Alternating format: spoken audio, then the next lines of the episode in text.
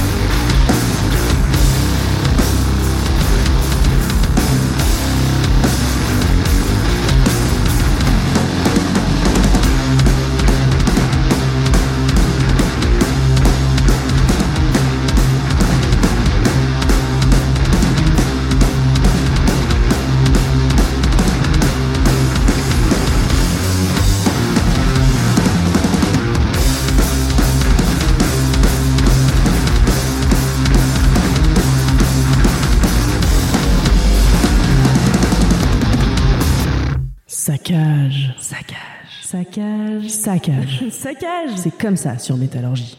Toujours dans la même logique, on continue sur un stoner bas du front avec les londoniens de Chubby Thunderous Bad Kush Masters. Avec un nom à rallonge comme ça, qui m'enchante à chaque fois que j'ai à l'annoncer, on sait clairement où on met les pieds. Format droit au but, son brut, rythme rapide et chant qui dégueule.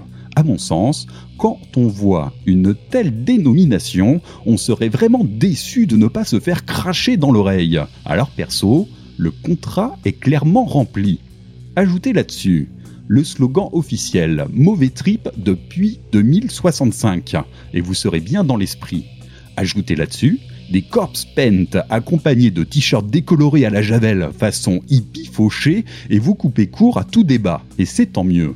Le titre Crowns of the Kin, issu de leur dernier album en date, comme Enchantment de 2018. À vous conseiller bien sûr, si vous êtes du genre à coudre vos patchs avec du fil de pêche, c'est efficace, mais pour la délicatesse, on repassera. Dans la lignée de cet adage, je ne saurais trop vous conseiller également Mephistopheles, formation Doom émérite d'Argentine, bien décidé à balancer les productions les plus merdiques possibles. Au jeu du sortons des productions bien péraves, ça fait plus trou, ils n'ont pas oublié de répondre présent. Nul doute qu'ils devaient avoir balancé tout leur budget dans des parutions porno des années 70 en vue d'orner très délicatement et très subtilement leurs nombreux efforts.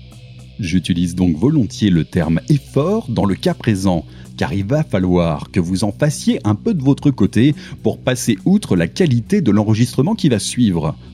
Perso, je serais très étonné que Regard Records, qui commercialise leur dernier EP en date, n'ait pas les moyens de leur offrir un enregistrement un peu plus abouti. Mais passons, on a dit qu'on allait droit au but, alors c'est ce qu'on va faire. Avec une prod aussi dégueulasse que leur visuel habituel, j'avais très envie d'enterrer cette EP A Path of Black, sorti fin 2020, et de passer très largement mon chemin mais j'ai été très vite rattrapé par le titre du même nom qui se révèle d'une efficacité certaine et d'un charme sous-jacent à ne pas négliger.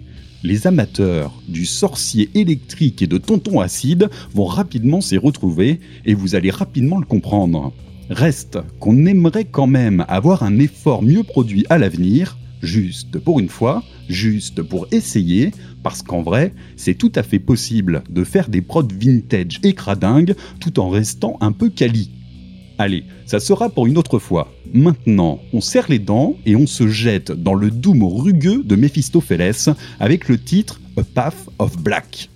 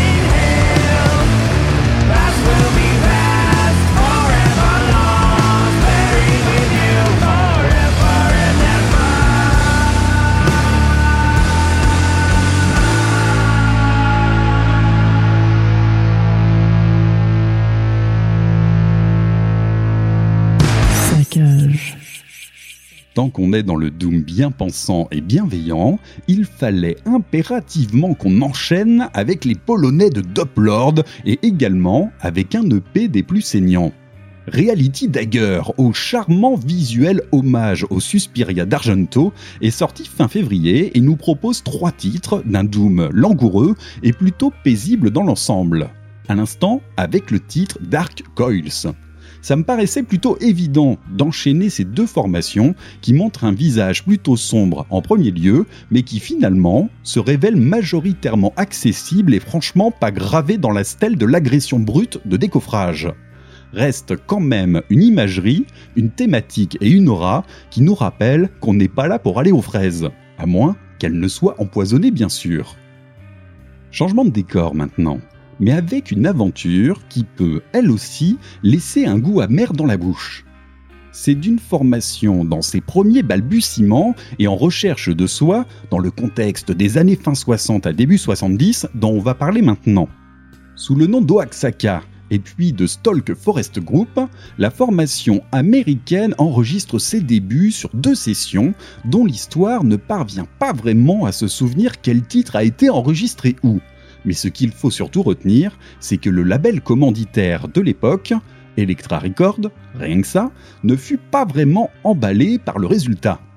Il sort uniquement en 1970 un single en très petite quantité et en mode promo, et enterre généreusement l'ensemble des autres enregistrements, bien qu'il s'agit en vrai d'un album à part entière dont certains titres auront bénéficié de deux sessions d'enregistrement concrètement, on est clairement dans le cas où un label ne voit pas l'intérêt dans la formation et préfère faire une croix dessus plutôt que de continuer à investir quoi que ce soit de plus dans son avenir. Il faudra attendre 2001 pour que l'ensemble de ces enregistrements voient enfin le jour et que l'on puisse enfin découvrir ce rock 70s plutôt gentillet, en toute honnêteté, et bien évidemment marqué dans son époque. Cela prendra le nom de Sainte Cecilia, The Electra Recordings. À vrai dire, cet enregistrement est musicalement anecdotique par rapport à ce que l'on peut rencontrer sur cette époque très riche, et nul doute que Elektra Records était très occupé à côté avec les Doors, les MC5 ou encore les Stooges par exemple. Mais le véritable intérêt de cet album est de découvrir les débuts d'une formation que j'apprécie tout particulièrement. Car après cet échec, en 1971, le groupe que l'on connaît d'abord sous le nom de Soft White Underbelly, puis d'Oaxaca et enfin de Stalk Forest Group, prendra son nom définitif, celui de Blue Ostercult. S'ensuivra une collaboration d'une grosse dizaine d'albums avec le label Columbia et une carrière conséquente que je ne détaillerai pas plus ici on se concentre plutôt sur le titre refusé par Electra, I'm on the Lamb, qui viendra être peaufiné par la suite pour atterrir sur le premier album éponyme de la formation que je vous ai présenté ces dernières semaines. Alors, sans plus attendre, voici cette première version qui aurait pu ne jamais voir le jour.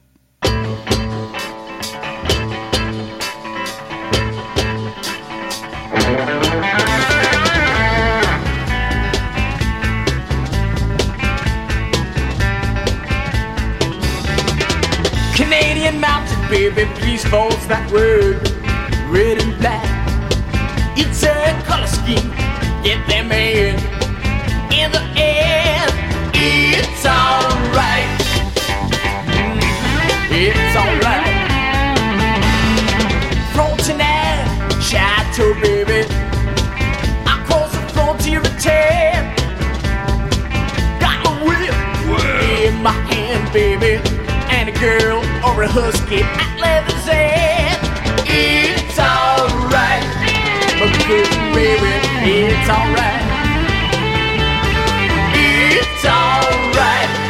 But lovely blue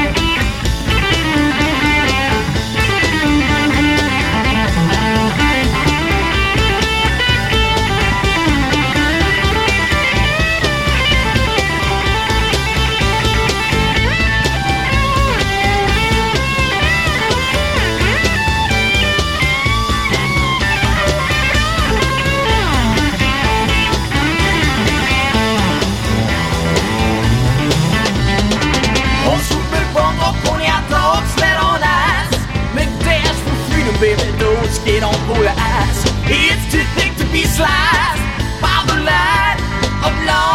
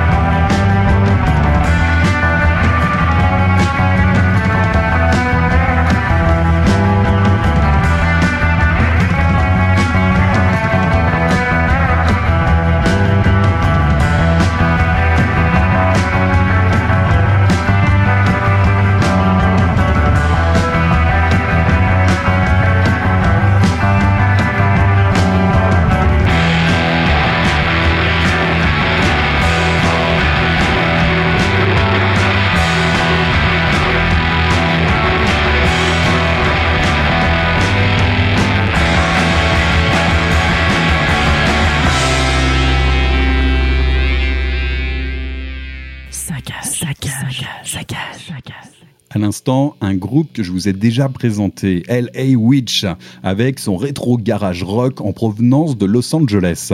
Je me permets de faire un second passage avec cette formation, car j'avais précédemment porté mon attention sur l'EP Octubré, car il avait marqué ma rencontre avec ce trio.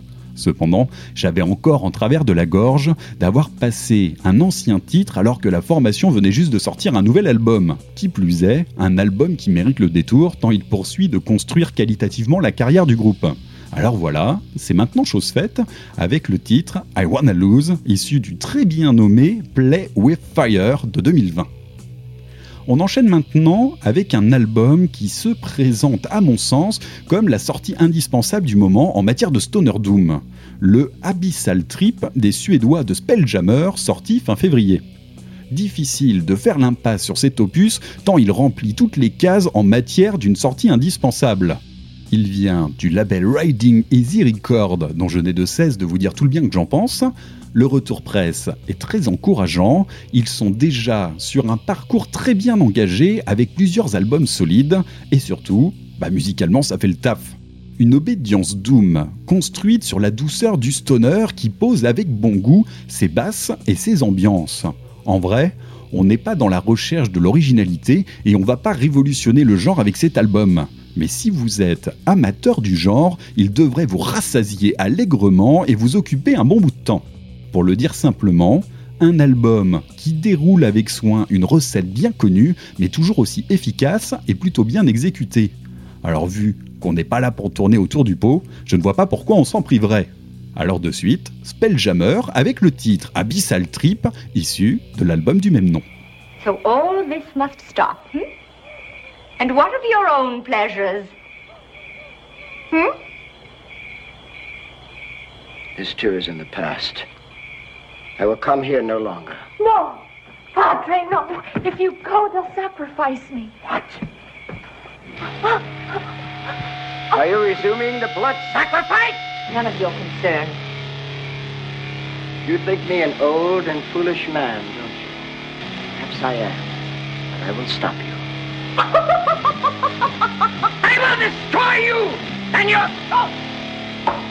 I swear by my God, I will. I will destroy you and your country.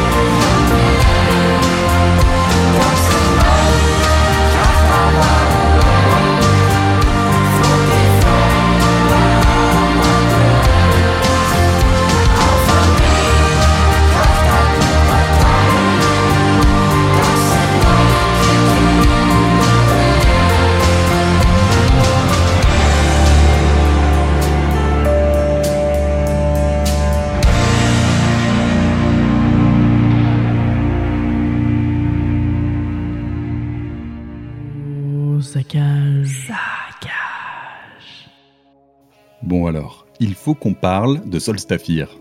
Vous n'êtes certainement pas passé à côté du fait qu'ils ont sorti un album en fin d'année dernière répondant au nom de Endless Twilight of Codependent Love.